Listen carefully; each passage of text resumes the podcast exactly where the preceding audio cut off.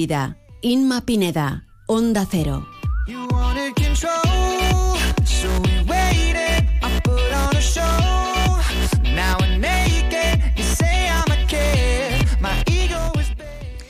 Ya estamos de vuelta, esto es Más de Uno Mérida y tenemos ahora un ratito para hablar de salud y bienestar en el para, eh, de la mano de la parafarmacia Elisa de Tena. Eh, vamos a contactar en unos minutos con ella para hablar eh, de toda la actualidad sanitaria, entre ellas, bueno, pues de esas mascarillas que ya han dejado, han dejado de ser obligatorias en los centros de, salud y también en, el, en los hospitales. Por otro lado, bueno, pues hablaremos de más asuntos con ella y quiero contarles que además a la una y media estará con nosotros David Cerrato para hablarles eh, de todo el deporte de nuestra región. Pero antes de todo eso, vamos a saludar ya, sin perder más tiempo, a Elisa de Tena. Elisa, ¿qué tal? Buenas tardes. Buenas tardes y feliz San Martes. Feliz San Martes.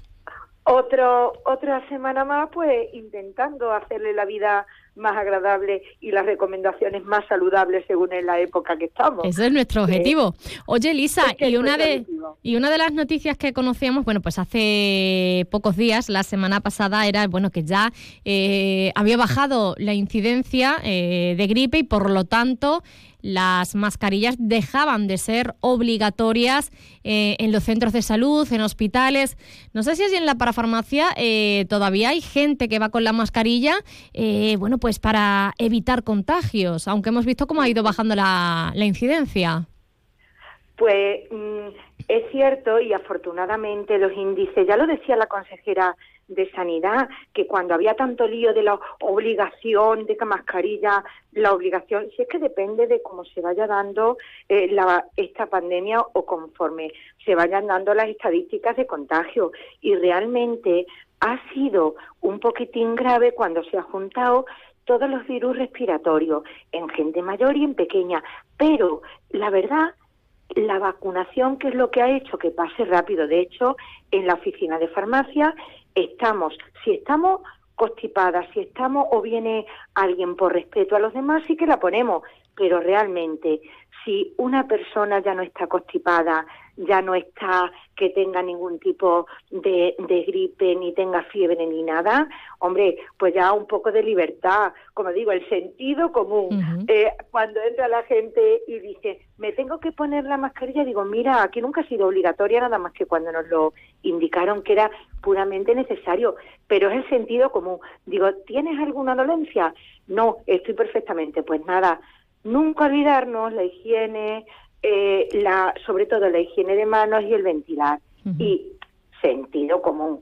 Si estoy resfriada, me pongo la mascarilla, igual que si yo entra alguien y veo que está resfriada, por respeto hacia ella, o yo estoy, me pongo la mascarilla sentido común. Y ahora, como vienen los carnavales, pues otra vez va a haber un poquitín de contagio. Veremos, a ver, bueno, eh, esperemos que va a llover, hace mucha falta la, la lluvia, Lisa, esperemos que, bueno, que dé unos ratitos de tregua, ¿no?, para poder salir y disfrutar de, de los carnavales.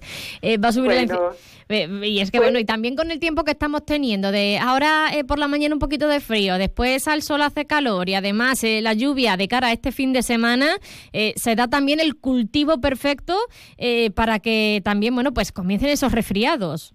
Efectivamente. Entonces, ¿qué es lo que vamos a intentar aconsejar? Pues tener, no se habla tanto de las defensas y del sistema inmune, pues mirar, todas estas infecciones, de, todas estas respiratorias, todos estos contagios que no es nada más, nada más que por las diferencias de tiempo, porque no cogemos frío, porque nos desvestimos, porque hace calor, como tú bien dices, y porque nos juntamos y porque bebemos, y más ahora en los carnavales. Ahora bien, no es lo mismo el tener nuestro sistema inmune perfectamente protegido. ¿eh? ¿Y cómo se tiene nuestro sistema inmune y nuestras defensas completamente protegidos? Pues primero, siguiendo, yo como, como tengo de formación casi profesional, primero, siguiendo una vida sana. ¿Y en qué consiste una vida sana y de bienestar? Totalmente eh, controlar tu medicación. Después, eh, ¿cómo podemos nosotros aumentar nuestras defensas? Si estamos malitos, bueno, pues tendremos que avivarla.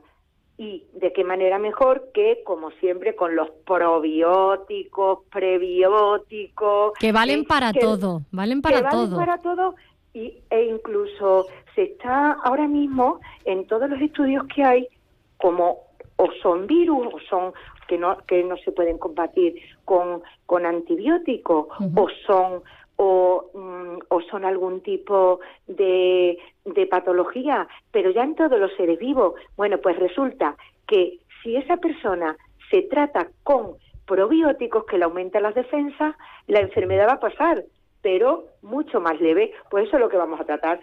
¿Cómo podemos aumentar nosotros nuestras defensas sin tener que tomar nada y para que ahora eh, que vienen los cambios y si viene otra ola nos coja bien prevenido. Lo primero con las vacunas, es la primera defensa que hay.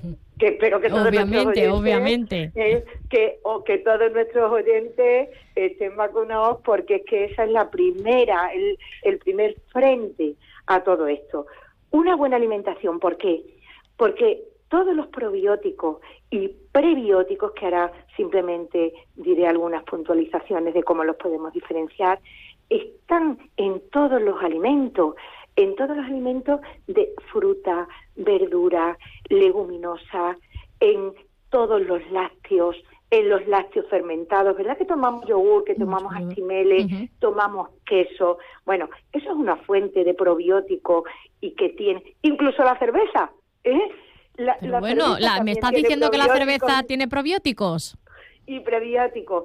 Ahora, ahora, ¿qué es lo que ocurre? Que después se descompensa con el alcohol. ¿eh? Pero, pero Esa va a ser ya la excusa de muchos, ¿eh, Elisa? Hombre, hombre, y de muchas. yo siempre la pongo. Digo, mira, si tiene poco alcohol, eso es una fuente de probióticos y de con qué están hechos eh, la cerveza, igual que igual que el vino tiene unos oxidantes, unos antioxidantes increíbles que es el resveratrol. O sea, todo en su justa medida.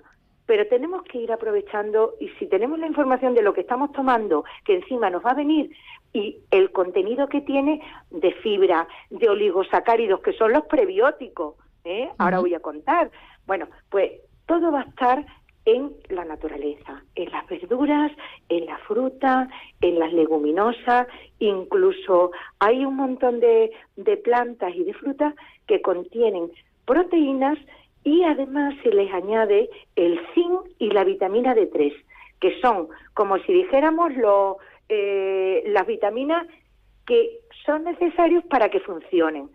Vamos a ver, ¿dónde se encuentran los probióticos? Los probióticos son bichitos, son las bacterias, como si dijéramos, buenas, que, que colonizan todo nuestro intestino y son los responsables de absorber minerales, vitaminas, porque esas bacterias nos ayudan. Por eso se llama probióticos, que nosotros los tomamos en forma de alimento o si no, en forma de comprimido que contienen tantas cepas de tal probiótico. Yo os digo, son bichitos, son levaduras, son eh, eh, lactófilos que aparecen en todos los productos que nosotros comemos a diario. ¿Qué diferencias, Elisa, habría entre los probióticos y los prebióticos? Eh, Mira, los probióticos son los bichitos.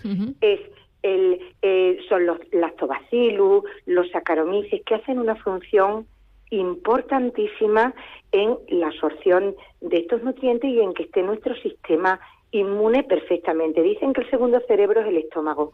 Bueno, pues ¿qué es lo que ocurre? Que cuando hay un, algún tipo de gastroenteritis, algún tipo de convalecencia porque hayamos perdido, porque hayamos estado constipados con COVID, con, con, con, gripe.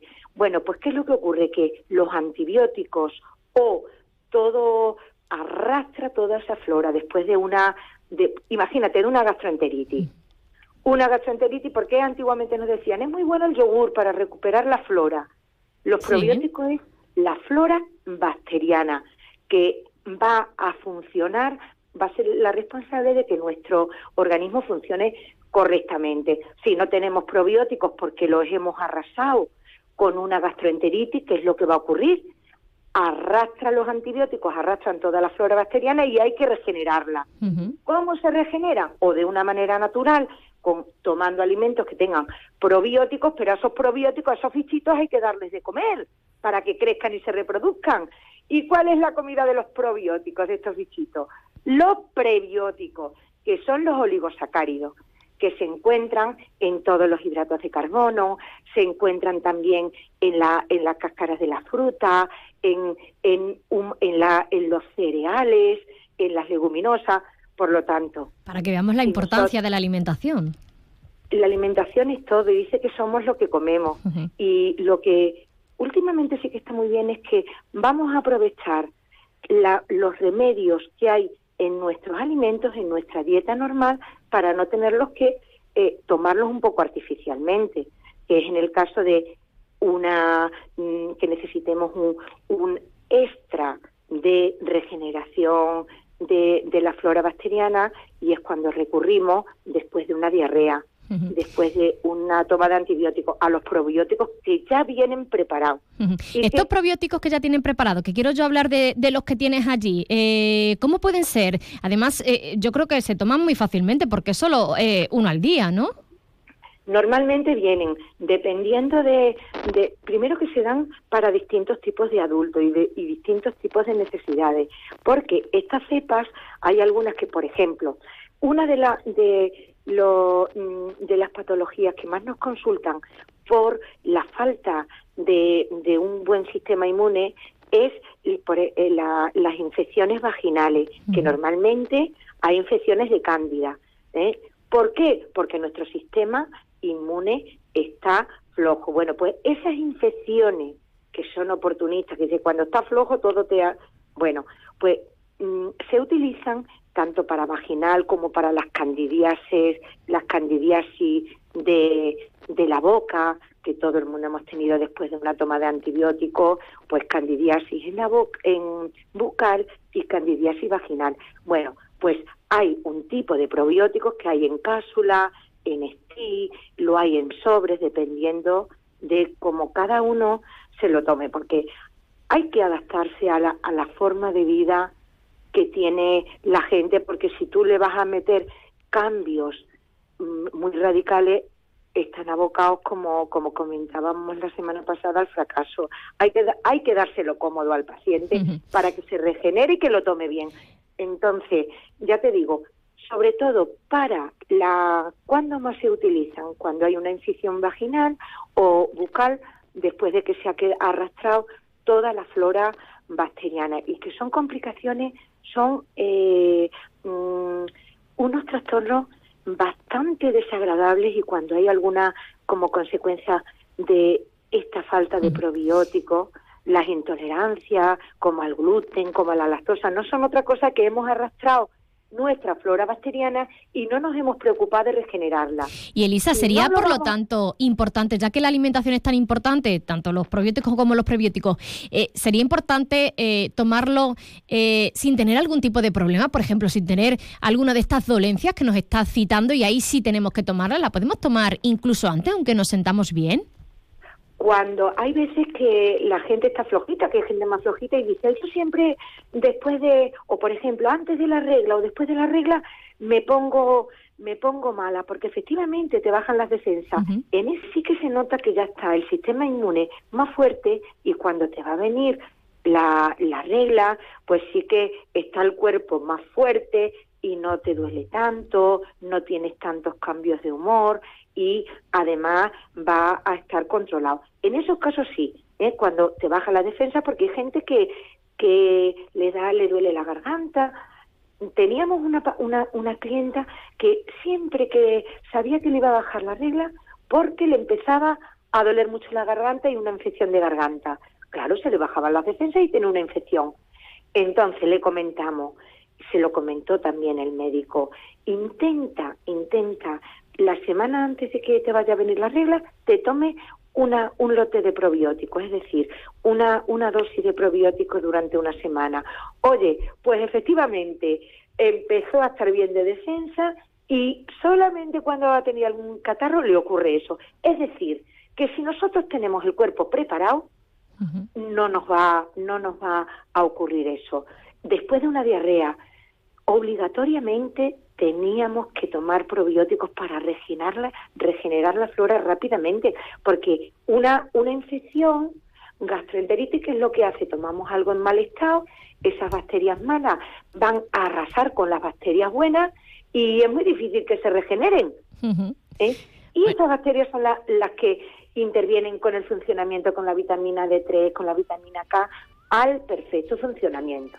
Y madre cuánto he hablado, pero yo únicamente. Pero vamos, hoy hemos dado todos los datos, ¿eh, Lisa? Hoy nos ha dado tiempo a darlo todo.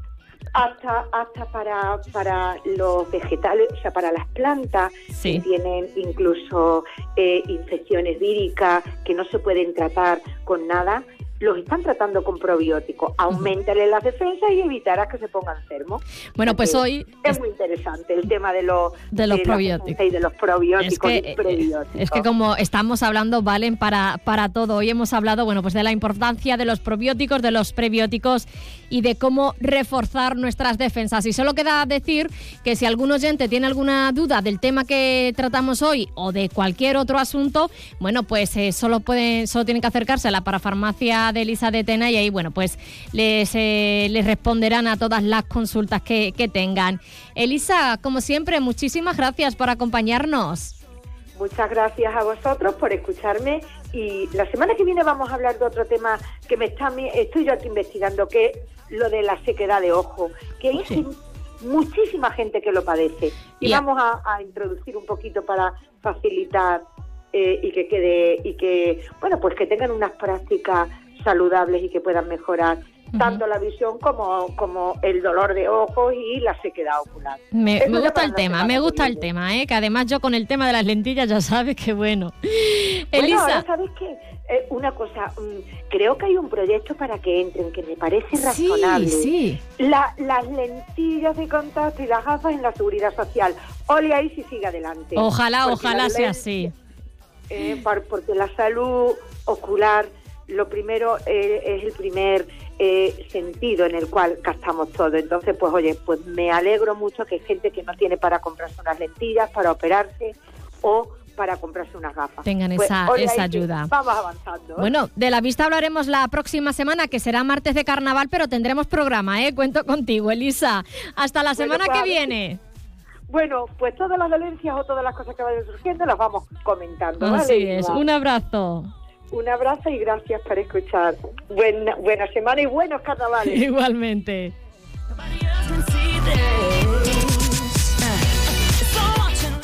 Una y media me despido. Le dejo el sitio a David Cerrato para que les cuente toda la información deportiva de Extremadura. Volvemos mañana. Adiós.